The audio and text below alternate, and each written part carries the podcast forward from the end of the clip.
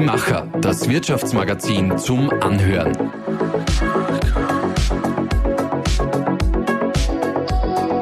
Und hier ist dein Host Susanna Winkelhofer. Es war mal eine Zeit, da landeten unzählige Bewerbungen am Tisch. Und dann hatten die Arbeitgeberinnen die große Wahl. Wie ist es heute? Die Welt hat sich gewandelt und mit ihr auch der Arbeitsmarkt.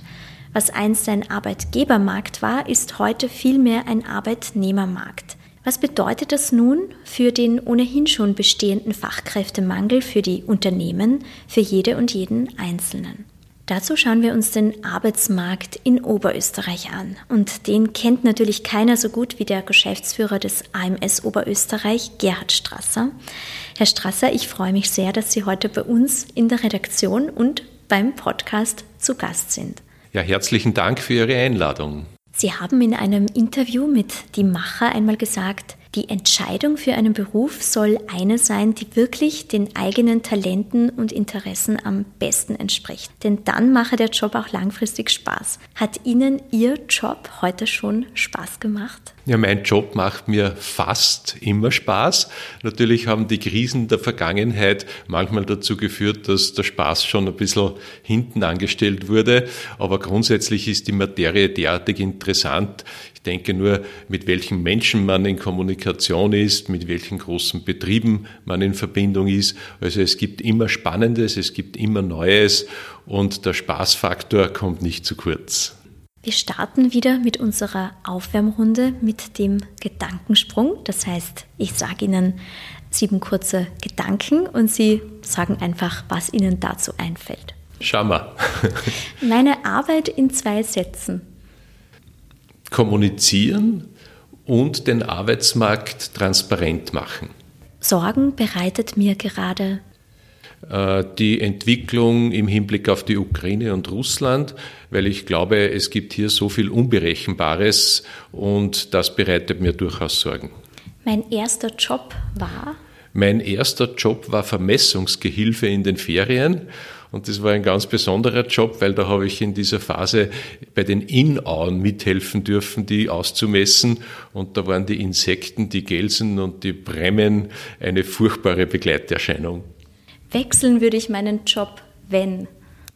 Wechseln würde ich meinen Job, ähm, wenn er mir erstens keinen Spaß mehr machen würde und wenn wirklich am Arbeitsmarkt ein derartiges Gleichgewicht entstehen würde, dass es keine Arbeitslosen mehr gäbe und keine offenen Stellen. Aber das ist Theorie, das wird es nie geben. Drei Zukunftsjobs, die ich besonders spannend finde. Ja, da ist das erste Mal der Bereich der Technik und der IT, weil ich glaube, das ist so zukunftsträchtig, äh, dass man sich das gar nicht vorstellen kann, wie zukunftsträchtig. Äh, das zweite ist für mich äh, der Bereich der Pflege und der Gesundheit. Und das dritte ist ein Bereich, äh, den ich nicht näher definieren kann, sondern da komme ich wieder auf das Interesse zurück, wo man einfach sagt, das begeistert mich. Und mich zum Beispiel würde begeistern, äh, durchaus im, im gastronomischen Management zu agieren das ist eine Thematik, die habe ich von Kind auf kennengelernt und das würde mir sicher auch Spaß machen. Meinem 18-jährigen Ich würde ich raten? Meinem 18-jährigen Ich, das ist jetzt schwierig, weil mit 18, da bin ich gerade Vater geworden. Und da haben wir natürlich äh, die verschiedensten Interessenslagen gehabt. Aber grundsätzlich würde ich sagen, Ausbildung ist das immer Wichtigste. Und egal, ob man jetzt eine Lehre macht und den Lehrabschluss oder eine weiterführende Ausbildung, also ich würde mit 18 auf jeden Fall sagen, äh, das Ausbildungsthema würde für mich ein Schwerpunkt sein. In diesem Land würde ich gern leben und arbeiten, wenn nicht in Österreich. Das ist schwierig, weil ich bin ein, ein glühender Fan von Österreich, äh, sowohl was die Arbeit als wie das private Leben betrifft. Aber ich würde mir auch vorstellen können, in Deutschland oder in der Schweiz zu arbeiten, äh, privat zu leben. Das würde sehr variantenreich sein, weil was ich an Österreich so schätze, das sind die vier Jahreszeiten. Das heißt also Frühling, Sommer, Herbst und Winter. Und ich würde mir jetzt Quartal wahrscheinlich ein anderes Land suchen, um diese Variantenreichtümer weiter zu haben. Also das heißt, da gibt es ganz, ganz viel Auswahl und ich könnte mich da nicht wirklich festlegen. Schauen wir uns zunächst mal den Arbeitsmarkt in Oberösterreich genauer an. Mit einer Arbeitslosenquote von 3,6 Prozent, das ist jetzt der Stand von April 2022, verfügt Oberösterreich per Definition aktuell über Vollbeschäftigung. Ja, Sie können sich also zurücklehnen, oder? Ja, per, per, Definition sind wir sehr nahe der Vollbeschäftigung. Da gehen die Meinungen auseinander, ob es bei drei Prozent so ist oder ein bisschen drüber. Wir haben auf jeden Fall die Situation, dass wir in Oberösterreich die beste Arbeitslosenquote aller Bundesländer haben. Und das ist schon etwas Besonderes, weil das auch im Jahresdurchschnitt 2021 schon so war. Und da konkurrieren wir ja mit Bundesländern äh, wie Salzburg, Tirol, die im Fremdenverkehr sehr stark sind. Aber durch die wirklich konstante Beschäftigungslage in der Industrie war es über das ganze Jahr 21 ebenso und jetzt im April 2021 äh, waren wir mit Abstand das beste Bundesland und das ist eine Mischung aus verschiedenen Sachen. Zum einen haben wir wirklich die Industrie, die stabil ist. Wir haben im gastronomischen, touristischen Bereich in den anderen Bundesländern gerade den Saisonwechsel und wir haben eine ganz breite äh, breite Wirtschaftsaufstellung und verschiedenste Branchen. Und dieser Branchenmix hilft uns natürlich auch in Krisenzeiten, hier möglichst unbeschadet durchzumarschieren. Zurücklehnen können Sie sich aber dennoch nicht. 34.000 offene Stellen aktuell und 24.000 Arbeitslose. Eine Situation, die gab es schon sehr lange nicht oder noch nie. Also diese Situation gab es noch nie. Es ist auch in Oberösterreich so und nicht in allen Bundesländern. Also wenn man Gesamtösterreich sich anschaut, dann sind die Arbeitslosen bedeutend mehr als wie die offenen Stellen. In Oberösterreich haben wir wirklich die Situation, dass man 34.000 offene Stellen bei uns gemeldet haben und mit heutigen Tagen in etwa 24.000 Arbeitslose. Also eine Situation, die auf den ersten Blick ja nur erfreulich wirkt.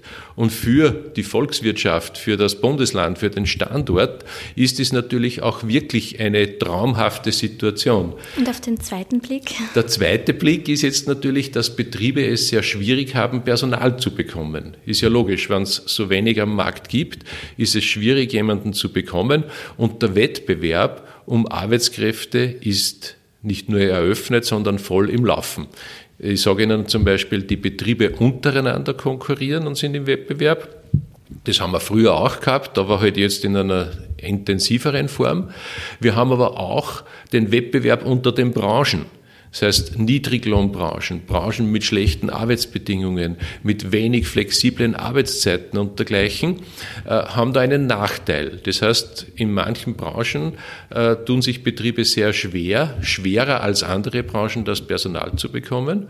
Und was jetzt in der letzten Zeit verstärkt aufgetaucht ist, das ist der Wettbewerb unter den Regionen. Und da kann man sagen, das fängt im Kleinen an, dass in Oberösterreich äh, die Regionen, zum Beispiel im Mühlviertel, die sehr niedrige Arbeitslosenquoten haben, da geht's schon mehr als wie Vollbeschäftigung. Da haben wir dann im Sommer wahrscheinlich 1, irgendwas Prozent und jetzt halt 2,2, 2,3 Prozent Arbeitslosenquote. Äh, da ist natürlich jeder Betrieb gefordert, dass er irgendwie das Personal bekommt, was er sucht. Und da wird auch im Wettbewerb wird überlegt, was mache ich denn? Besonders gute Arbeitszeiten, gute Entlohnung, Wohnmöglichkeiten und dergleichen. Und auf der anderen Seite aber der Zentralraum, der traditionell sehr viele Einbändler hat. Und diese Einbändlerbewegungen äh, muss man natürlich, wenn man das Personal halten will, irgendwie attraktiv machen. Und da ist man sehr gefordert. Und wenn ich das jetzt nur weiterspiele, dann gibt es diesen Wettbewerb nicht nur unter den Bezirken in Oberösterreich, sondern diesen Wettbewerb gibt es auch über die Bundesländergrenzen hinweg, egal ob das jetzt Niederösterreich mit Oberösterreich ist. Und noch weiter gesponnen gibt es das natürlich auch über die Staaten. Äh, gebe Ihnen ein paar Beispiele. Früher hat man gesagt, naja, wir schauen jetzt im Osten, dass wir zu Personal kommen. Jetzt schaue ich in Tschechien, in Ungarn, in Slowenien, die haben niedrigere Arbeitslosenquoten als wir in Gesamtösterreich. Das heißt, da gibt es nicht mehr viel zu fischen. Ja? Das heißt also, der Wettbewerb unter den Regionen spielt eine ganz große Rolle und setzt sich weiter fort über die sogenannte Rot-Weiß-Rot-Karte, die jetzt gerade thematisiert wird, ob man es nicht ein bisschen lockerer machen will weil äh, auch aus Drittländern, da meine ich jetzt außerhalb der Europäischen Union, wird natürlich Personal gefischt, aber da sind wir nicht die Einzigen, die fischen, das ist ganz klar. Und demnach gibt es auch hier diesen Wettbewerb. Und das macht es natürlich gerade besonders spannend. Im Wettbewerb entstehen aber auch oft gute Ideen. Gibt es da schon äh, neue Anreize, die geschaffen werden, um solche MitarbeiterInnen zu ähm, anzusprechen? Ja, da gibt es zwei Richtungen. Das eine ist einmal, es leichter zu machen, dass man kommen darf. Da gibt es ja behördliche äh, Auflagen. Das heißt also, hier versucht der Herr Bundesminister Kocher gerade die Reform der Rot-Weiß-Rot-Karte, dass es einmal leichter geht, dass man jemanden anwirbt im Ausland. Das zweite ist natürlich, man muss selbst attraktiv sein. Äh, geht auch bis zur Willkommenskultur in einem Land. Und da, glaube ich, haben wir durchaus äh, Nachholbedarf, dass wir sagen, wenn man nach Österreich kommt, dann wird man willkommen geheißen. Äh, man bietet auch die Rahmenbedingungen dazu, fängt an bei der Kinderbetreuung, bei englischsprachigen Schulen und dergleichen. Das heißt also, man muss sich schon schmücken und gut aufstellen, dass man für diese Menschen attraktiv ist. Und da gibt es Bestrebungen, nimm jetzt nur die BIS Ab Austria, Ab Austria, wo also schon erste Schritte jetzt eingeleitet wurden, bis hin zu jemandem, der einen in Empfang nimmt, wenn man kommt. Ja, und man kommt ja vielleicht, wenn man vorhat, hier länger zu bleiben, nicht alleine. Man hat Begleitung, man hat Kinder und all das muss man mit berücksichtigen, wenn man hier erfolgreich sein will. Das heißt, man muss nicht mehr einfach nur einen spannenden, guten Job anbieten, sondern auch das drumherum für die Familie zum Beispiel. Ganz genau. Mhm. Also sowohl für die Familie, aber natürlich auch für den arbeitenden Menschen. Wohnen, äh, welche Wohnmöglichkeiten gibt es, ja? Äh, oder welches Kulturangebot in der Stadt gibt es, ja? Wir sehen also, wir haben da ganz unterschiedliche Ausgangssituationen zwischen ländlichen Regionen, und zwischen den städtischen. Und Sie wissen, äh, in Oberösterreich haben wir ja das Glück, dass die Industriebetriebe, die internationalen Industriebetriebe, sehr verteilt sind in, über Oberösterreich. Das ist ja ein Vorteil generell, ja, dass nicht nur in manchen äh, Regionen das gibt, sondern dass sehr breit aufgestellt ist. Aber natürlich, wenn jetzt irgendwer kommt aus, nehme jetzt nur New York, äh, der wird sich halt irgendwo nicht so wohl fühlen, außer ich kann ihm vermitteln, da gibt Sport, da gibt's äh, Feuerwehr und was weiß ich, was wir halt in der ländlichen Struktur alles anbieten können, das Vereinsleben insgesamt. Und im Gegensatz dazu wieder im städtischen Bereich Kultur, äh, Gastronomie, gutes Essen, Museen, Ausstellungen, was also einfach für Menschen eine Region attraktiv macht. Was genau erwarten sich denn die Arbeitssuchenden von dem Job, bei dem sie dann auch wirklich möglichst längerfristig glücklich sein können? Ja, da hat sich in der letzten Zeit sehr viel verändert, weil man hat immer geglaubt, das Gehalt ist das Um und Auf. Natürlich ist die Höhe des Gehalts ein Thema, aber immer mehr kommen andere Faktoren werden wichtig. Ich denke jetzt hier zum Beispiel an flexible Arbeitszeiten. Das heißt also, die Menschen wollen Homeoffice-Angebote haben. Sie wollen aber auch die Möglichkeit haben, vielleicht nur 30 Stunden zu arbeiten und das auch einmal wieder zu verändern. Äh, es kommt dazu, dass manche fragen beim Bewerbungsgespräch schon, wenn meine Frau ein Kind bekommt, kann ich dann auch ein Jahr zu Hause bleiben. Ja? Das ist eine und schöne Frage, oder? Wenn na, die ein Mann stellt. Eine total schöne Frage, äh, aber natürlich für die Betriebe oft sehr ungewohnt, dass solche Themen kommen und erst als fünfte Frage die Frage nach dem Gehalt kommt. Das ist ungewohnt. Aber es gibt auch so äh, Faktoren wie zum Beispiel, kann ich aus eigener Erfahrung sagen, dass Bewerberinnen fragen, und habe ich in der Stadt einen Parkplatz dabei? Ja? Also das heißt, es ist eine bunte Palette an Anforderungen, die die arbeitssuchenden Menschen jetzt stellen. Und wir haben uns in manchen Bereichen einfach zu einem Arbeitnehmerinnen, Arbeitnehmermarkt entwickelt. Das heißt, der Betrieb muss sich überlegen, was er bieten kann. und der Arbeitssuchende hat, wenn er gut qualifiziert ist, vor allem die Möglichkeit auszuwählen.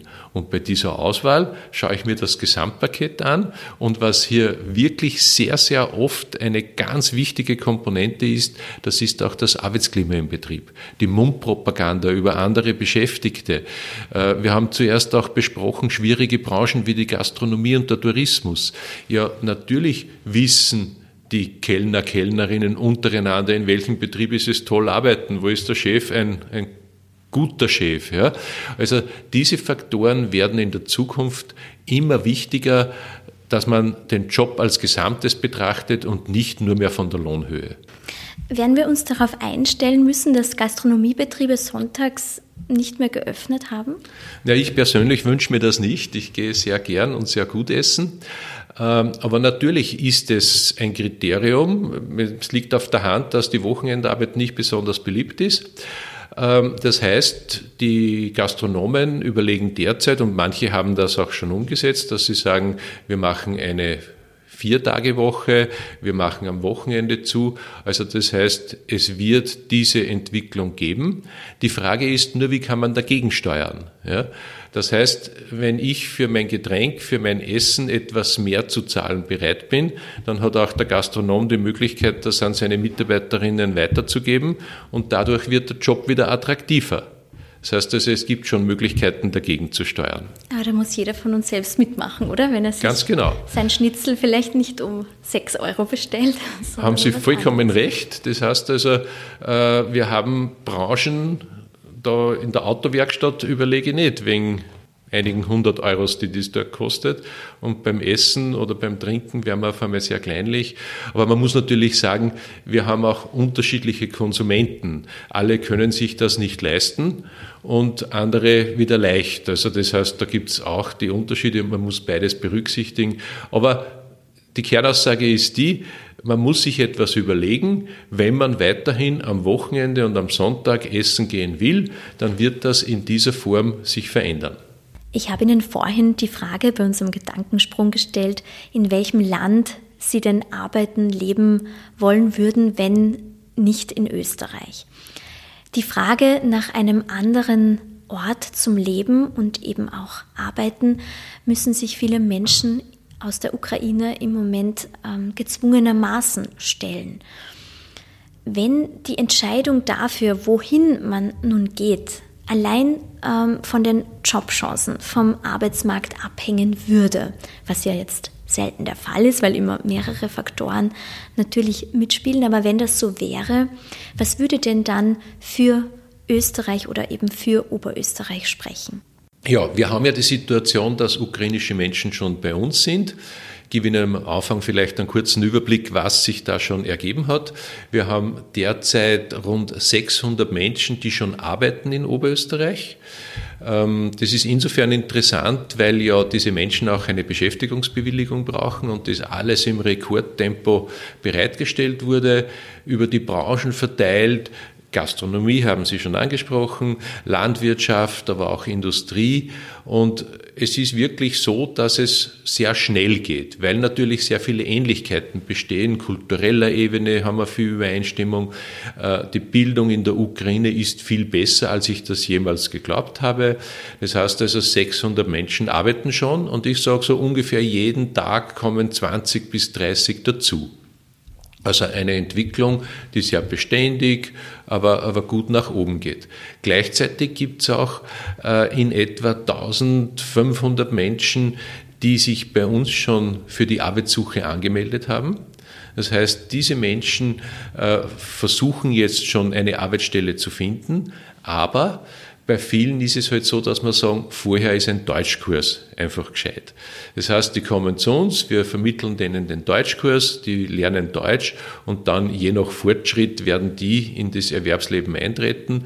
Und wir haben schon viele Firmen, die uns gesagt haben, wenn es dann jemanden gibt aus der ukrainischen Community, dann sind wir gerne bereit, ehrlich gesagt nicht nur bereit, sondern sehr interessiert, auch Menschen von dort zu beschäftigen. Und ich glaube, dass das jetzt über die nächsten Wochen kontinuierlich steigen wird und ein eine Situation, die etwas außergewöhnlich ist, ist, dass die meisten Menschen sagen, aber ich möchte möglichst schnell auch wieder zurück. Und das ist natürlich für den Arbeitsmarkt sehr schwierig, weil viele Betriebe halt interessiert wären, diese Menschen länger zu beschäftigen. Aber das hat natürlich jetzt ganz viele Aspekte, weil ehrlich gesagt, das Wichtigste wäre, wenn der Krieg endlich zu Ende wäre. Ja? Sowohl aus humanitären, aber genauso aus wirtschaftlichen Gründen. Das heißt also, das erste, die erste Priorität, die wir haben sollen, müssen und wollen, ist ein Kriegsende. Und dann werden natürlich viele Menschen wieder zurückgehen. Äh, es kann aber auch sein, dass einzelne Männer nachkommen, weil wir haben ja sehr viele Frauen in Österreich, dass Männer nachkommen nach den kriegerischen Handlungen und sagen, na, jetzt bauen wir uns hier eine Existenz auf. Aber das ist jetzt sehr unsicher, wie viel in welche Richtung gehen werden. Sie sprechen schon die unsichere Situation an. Äh, welche Auswirkungen hat denn der Krieg aktuell und die damit ausgelösten Engpässe bei Energie, bei Rohmaterialien auf den Arbeitsmarkt in Oberösterreich. Was spürt man schon? Was könnte da noch auf uns zukommen? Mhm. Also ich tue es jetzt nur mal gliedern. Das eine ist einmal, wir haben zusätzliche Menschen, die hier arbeiten wollen und arbeiten können. Das passt gut. Wir haben aber auch Menschen dabei, die sehr gute Ausbildungen haben, wo wir schauen müssen, dass die auch diese Ausbildungen nostrifiziert bekommen, damit sie dann auch in diesen höher qualifizierten Bereichen arbeiten dürfen. Das fängt an von der Ärztin und geht bis zum IT-Techniker, IT-Technikerin. Das ist einmal die eine Seite. Das andere ist die Auswirkungen, die wir auf der wirtschaftlichen Seite spüren die sind sehr vielschichtig. Sie haben schon angesprochen, diese Lieferkettenproblematik. Das heißt also, dass wir einfach bestimmte Sachen nicht bekommen. Da gibt es aber, je länger das dauert, halt dann Auswegsuche und Auswegmöglichkeiten. Das heißt, es wird sich irgendwann ein bisschen einpendeln. Was allerdings mehr kommt, das ist der Preis der Energie. Das heißt, zum einen die Knappheit der Energie, die kommen könnte. Das weiß aber kein Mensch. Ja. Ich denke, gerade wenn man sich das mit Gas anschaut, bisher wird ja noch gut geliefert, aber man weiß es nicht, was passiert. Rein von rationalen Überlegungen her sollte nicht so viel passieren, weil der, der russische Präsident wird nicht hergehen und die, die, äh, die Gaszufuhr abdrehen, außer er agiert irrational. Aber das weiß man nicht, was hier passiert. Aber dass die Energie teuer ist, nicht nur Gas, sondern auch Strom und dergleichen. Äh, das wissen wir und das sehen wir jetzt schon. Und da kommt es jetzt darauf an, wie lange das so ist. Wenn das jetzt eine kurze Zeit ist und der Preis normalisiert sich wieder, na, dann wird auch wieder normaler produziert werden können. Ist es so, dass der Preis höher bleibt oder womöglich noch höher wird, dann ist es für bestimmte Branchen so ein Riesenproblem, kostendeckend zu produzieren, die Preise ja auch weitergeben zu können. Also das heißt, die Unsicherheit in all diesen Bereichen, die ist da und vor allem ist diese Unsicherheit sehr unberechenbar, auch über die Zeiträume. Weil es kann ja lange so dauern, wissen wir nicht. Es kann aber hoffentlich und vielleicht bald irgendwo wieder Normalität eintreten.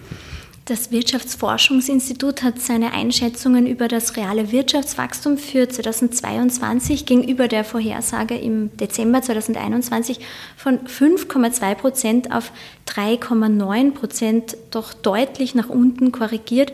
Für 2023 werden 2,0 Prozent Wirtschaftswachstum prognostiziert. Was könnte das für den Arbeitsmarkt in Oberösterreich bedeuten? Ja, die 3,9 Prozent, die sind nur immer erfreulich. Das heißt also, wenn dieses Wirtschaftswachstum bleibt von 3,9, dann mache ich mir für Oberösterreich oder für uns insgesamt keine Sorgen, was den Arbeitsmarkt betrifft. Ähm, wobei eine kleine Sorge gibt schon, aber das ist eine positive, äh, nämlich dass nach wie vor es schwierig bleiben wird, das richtige Personal zu finden. Ja? Das heißt also, wenn die Wirtschaft weiter wächst, dann wird der Personalmangel, der Fachkräftemangel weiter eine große Rolle spielen geht das Wirtschaftswachstum weiter zurück, dann wird es irgendwann so sein, dass man sagt, jetzt gibt es wieder leichter Personal zu finden, aber auch die Arbeitslosigkeit steigt dann. So, bei 2% wird schon wesentlich spannender. Wobei ich glaube, dass 2% noch nicht die Auswirkung hätte, dass die Arbeitslosigkeit wieder gravierend steigt, sondern da werden wir dann eher so ein bisschen eine, eine gleichbleibende Situation haben. Aber wenn sie sich Richtung Null nähert, dann haben wir ein ernsthaftes Problem am Arbeitsmarkt, dann wird die Arbeitslosigkeit wieder steigen. Und jetzt kommt es darauf an, was die Gründe dann natürlich sind zu diesem Zeitpunkt, dass die Wirtschaft nicht weiter wächst, weil das Modell der Kurzarbeit ist ja ein sehr attraktives gewesen mit diesen 100 Prozent, auch mit den 85 Prozent durchaus ein brauchbares Instrument. Und da hängt es jetzt davon ab, ob es Gründe gibt wieder für Kurzarbeit.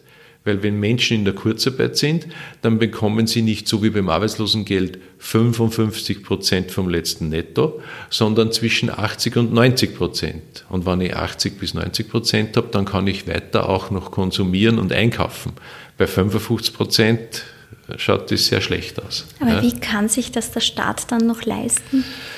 Naja, äh, ich habe da schon diese These, dass es in sehr vielen Staaten sehr gleich abläuft. Das heißt also, es ist nicht so, dass sich ein einzelnes Land verschuldet, sondern dass das sehr im Gleichklang passiert. Also da hätte ich nicht die Sorge. Was mir momentan halt schon ein bisschen Sorge bereitet, das ist natürlich die Entwicklung der Inflation nämlich aus zweierlei Sicht. Das eine ist, dass Menschen nicht mehr in dieser Form einkaufen können und dadurch weniger Produkte auch gebraucht werden. Und wir haben immer Menschen auch im Fokus aus meiner Sicht, die halt mit Arbeitslosengeld leben müssen. Und da ist es bei diesen Inflationssteigerungen schon wirklich sehr schwierig und bedenklich. Und das habe ich jetzt nur bescheiden ausgedrückt. Ja. Äh, auf der anderen Seite hat die Inflation auch zur Folge, dass sich das Zinsniveau anders entwickeln wird.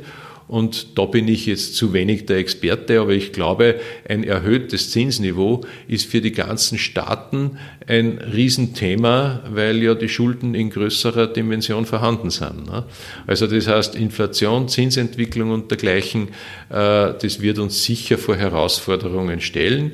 Und da ist natürlich die Politik gefordert, aber nicht nur in Österreich, richtige Schritte zu setzen. Jetzt haben wir eben, wie gesagt, noch die Situation, dass es sehr schwierig ist, richtiges Personal zu finden. Und man merkt ja auch, es, es wandelt sich sehr viel. Also wir, wir sprechen von der neuen Arbeitswelt, so ein bisschen weg vom Arbeitgeber hin zum Arbeitnehmermarkt. Finden Sie diese Entwicklung grundsätzlich gut, dass quasi der Bewerber, die Bewerberin jetzt ein bisschen am höheren Ross sitzt als der Arbeitgeber, die Arbeitgeberin? Ja, das ist jetzt eine sehr schwierige Frage, weil äh, ich finde, am besten ist natürlich eine sehr ausgewogene Situation. Aber wenn ich trotzdem noch 3,6 Prozent Arbeitslosenquote habe, dann gibt es noch Arbeitslose, die einen Job suchen. Ja, nämlich in Oberösterreich 24.000. Aber suchen von, von diesen Menschen auch wirklich alle einen Job? Ja, der Großteil auf jeden Fall. Es gibt sicher eine kleine Gruppe dabei, wobei klein jetzt relativ ist. In Tausendern ist sie groß, aber im Prozent ist sie klein, äh, die zum Beispiel aus gesundheitlichen Gründen nicht mehr am Arbeitsmarkt einen Platz finden werden. Äh, früher vor der Pensionsreform haben die die Pension bekommen, Invaliditätspension. Durch diese Reform hat sich das sehr verschärft, sodass diese Menschen in der Arbeitslosigkeit gelandet sind. Also ich behaupte jetzt in etwa von diesen 24.000 werden so 3.500 Menschen wirklich aus gesundheitlichen Gründen ein Problem haben, wieder in den Arbeitsmarkt einzusteigen. Aber sagen wir jetzt bleiben einfach 20.000, die sind am Arbeitsmarkt durchaus äh, auf der Suche und integrierbar. Und für diese braucht man einen Job. Jetzt gibt es genügend Jobs, aber halt nicht genau die richtigen. Und bei den Arbeitgebern schon noch die Situation, dass man halt sagt, na ja, zu alt, vielleicht nicht gesund genug äh, oder die Qualifikation passt mir nicht und so, wo ich also wirklich, oder das Deutsch ist nicht gut genug, ja, wo ich also den Arbeitgebern schon immer versuche zu vermitteln, bitte fischt im ganzen Teich aller arbeitssuchenden Menschen, die vorhanden sind und entscheidet vor allem auch schnell. Das heißt, wenn ich jetzt eine Bewerbung bekomme, dann ist jetzt nicht der Zeitpunkt, wo ich sage, jetzt warte mehr Wochen, dann rühre ich mich einmal, dann sage ich, ja, in 14 Tagen fällt die Entscheidung und dergleichen. Diese Zeit ist vorbei. Also das heißt, ich muss wirklich als Arbeitgeber schnell entscheiden. Und, und das ist jetzt, glaube ich, eine der wichtigsten Aussagen überhaupt, wenn ich Menschen die vielleicht, die vielleicht nicht hundertprozentig perfekt passen, aber ich gebe denen eine Chance, dann habe ich selbst als Firma die Chance, eine motivierte Arbeitskraft zu bekommen. Also das heißt, Chancen geben heißt auch selbst Chancen haben. Dann gibt es ja auch Jobs, die scheinbar ein Österreicher, eine Österreicherin kaum machen möchte. Also Stichwort Erntearbeit, aber auch Pflege oder auch in der Gastronomie. Wie gewinnt man dann für diese Stellen ähm, Menschen, die das machen wollen? Oder ist es okay so, dass es einfach Jobs gibt, die ÖsterreicherInnen nicht machen wollen? Ja, grundsätzlich ist es so, dass in den meisten Branchen ja eine Mischung ist von Österreicherinnen und, und Menschen aus anderen Ländern. Es gibt nur bestimmte Schwerpunkte, wie Sie ja richtig gesagt haben.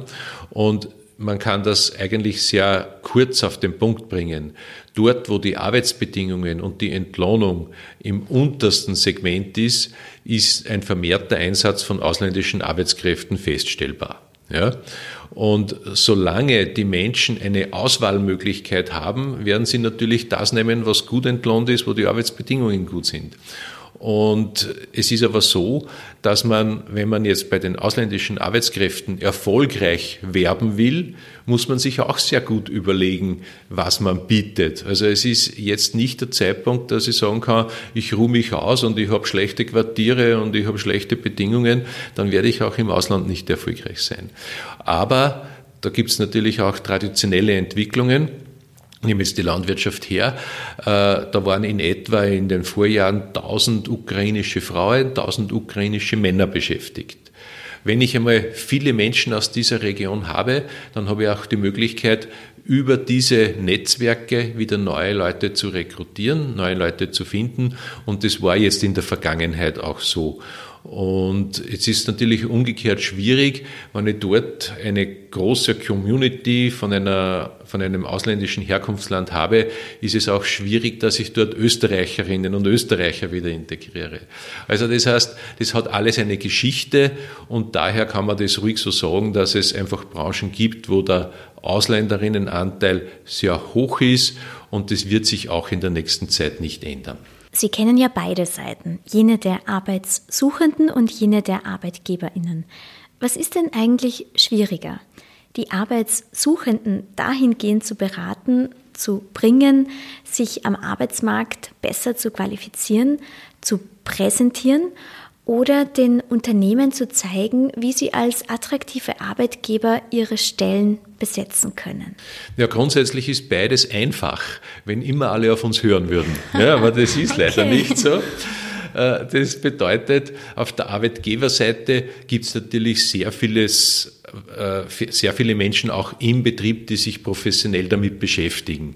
Hängt von der Größe des Betriebs ab. In größeren Betrieben gibt es Personalentwickler und Abteilung, ja, also Personalabteilungen, die sich damit beschäftigen. Das heißt also, äh, dort kann man zwar Inputs geben und vielleicht auch die Realitäten am Markt oft äh, kommunizieren, aber das finde ich nicht so schwierig. Ja. Ähm, allerdings gibt es Entwicklungen, ich skizziere Ihnen da ein Beispiel, was ganz interessant ist. Der Chef eines großen Unternehmens sagt, wir brauchen dringend Leute, wir nehmen jeden.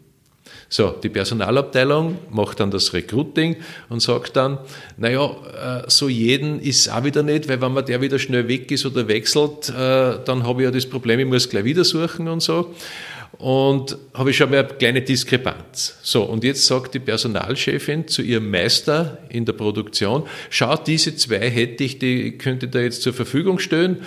Äh, und der Meister sagt, na, aber ich habe mir da nur was Besseres vorgestellt. Ja? Also das heißt, äh, das zu kommunizieren, dass auch im Unternehmen verstanden wird, wie diese Regeln und diese Mechanismen sind, das ist durchaus manches Mal herausfordernd, aber noch einmal, die Unternehmen sind da sehr professionell und gehen mit dem um.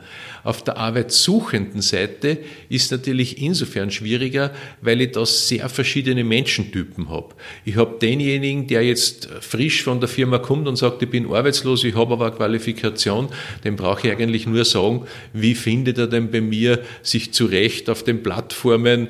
Äh, ich gebe ihm auch vielleicht Adressen mit von Firmen, die suchen und der ist in zwei Wochen wieder irgendwo in einer Beschäftigung.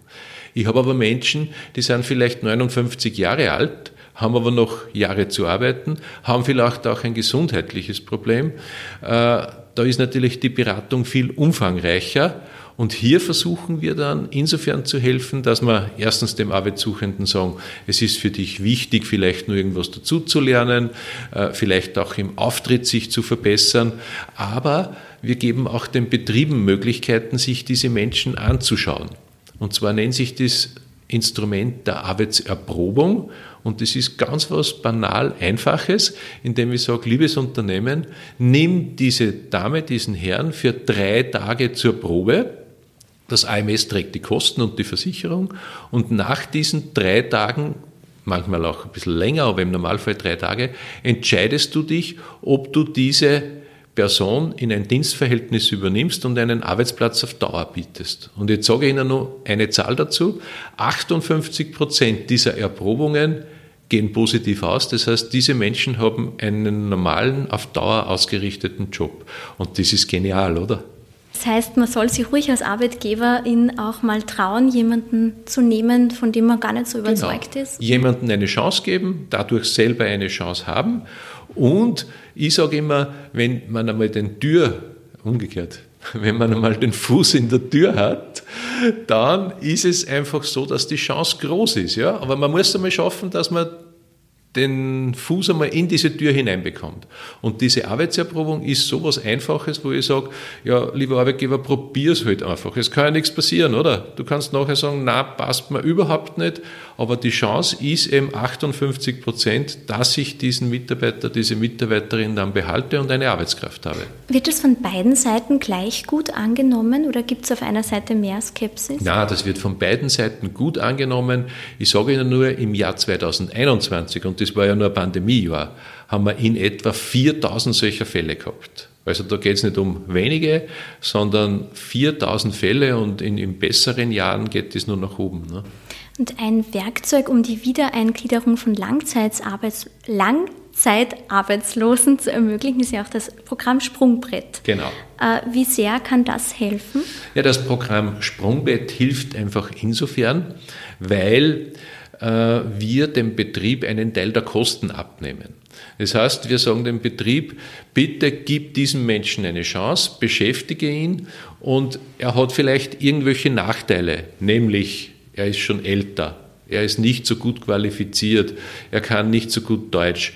Und wir versuchen, diese Nachteile abzugelten in, einer, in Form einer finanziellen Beihilfe und hier ist der Erfolg auch in etwa bei 50 Prozent, was dann die Leute nachher weiter beschäftigt werden. Aber das ist ein längeres Programm, ein komplexeres Programm und jetzt gibt es was ganz was besonders Schönes. Diese beiden Programme kann ich ja kombinieren. Ich kann sagen, ich erprobe drei Tage, sage dann, ja, das kann ich mir vorstellen und dann kann ich über das Programm Sprungbrett noch eine finanzielle Beihilfe bekommen als Betrieb und das macht mir die Entscheidung noch einmal leichter. Ja? Weil dann sage ich, passt hat er in etwa und jetzt kriege ich nur eine finanzielle Unterstützung. Also ist es so, dass man einfach, ehrlich gesagt, aus meiner Sicht relativ leicht sagen kann, ich probiere es einfach. Und wäre ein degressives Arbeitslosengeldmodell auch ein zusätzliches oder notwendiges Mittel gegen die Langzeitarbeitslosigkeit? Ja, das wird in der Politik äh, sehr gehypt derzeit. Aus meiner Sicht ist es nicht so erstrebenswert. Aber da bin ich einer der wenigen, die dies sagen. Und zwar deswegen, äh, weil ich glaube, wenn am Anfang das Arbeitslosengeld sehr hoch ist, dann ist die Versuchung für manche Betriebe sehr groß, Menschen bei uns auch kurzfristig zu parken. Das heißt, wenn ich jetzt ein wenig Auftragsproblematik habe, eine kürzere, leichtere, dann sage ich trotzdem, schau, du gehst jetzt zum AMS für diese drei Wochen, weil du kriegst eh am Anfang relativ viel Geld. Da ist es mir lieber, er wird weiter beschäftigt und nicht gleich bei uns abgestellt geparkt. Und dann ist natürlich beim degressiven Arbeitslosengeld die große Frage, wie weit geht's denn hinunter? Ja, weil wenn ich am Anfang mehr kriege, äh, muss man ja trotzdem einen Sockel nach unten einbauen. Und ich glaube, der Herr Minister hat schon irgendwie in Aussicht gestellt, dass es nicht unter 55 Prozent geht. Und das finde ich auch richtig. Also ich denke mir einfach, 55 Prozent mit dem zu leben, das ist schon sehr viel an Herausforderung. Und äh, da gibt es kein nach unten aus meiner Sicht. Sind Fachkräftestipendien die richtige Lösung für den dringenden Bedarf an Personal in Sozial- und Pflegeberufen? Naja, Fachkräftestipendien und Stiftungen und dergleichen sind ein sehr gutes Instrument, aber sie haben natürlich einen Nachteil insofern, dass man dies nicht zum heutigen Tag hilft. Das heißt, es ist ein mittelfristiges Programm, weil die meisten Ausbildungen dauern ja, äh, beginnt bei einem Jahr und in der Pflege 18 Monate, manchmal ja noch viel länger. Und das heißt also, Fachkräftestipendien, äh, Stiftungen sind tolle, gute Instrumente, aber nicht kurzfristig zum Erfolg führen, sondern nur mittelfristig.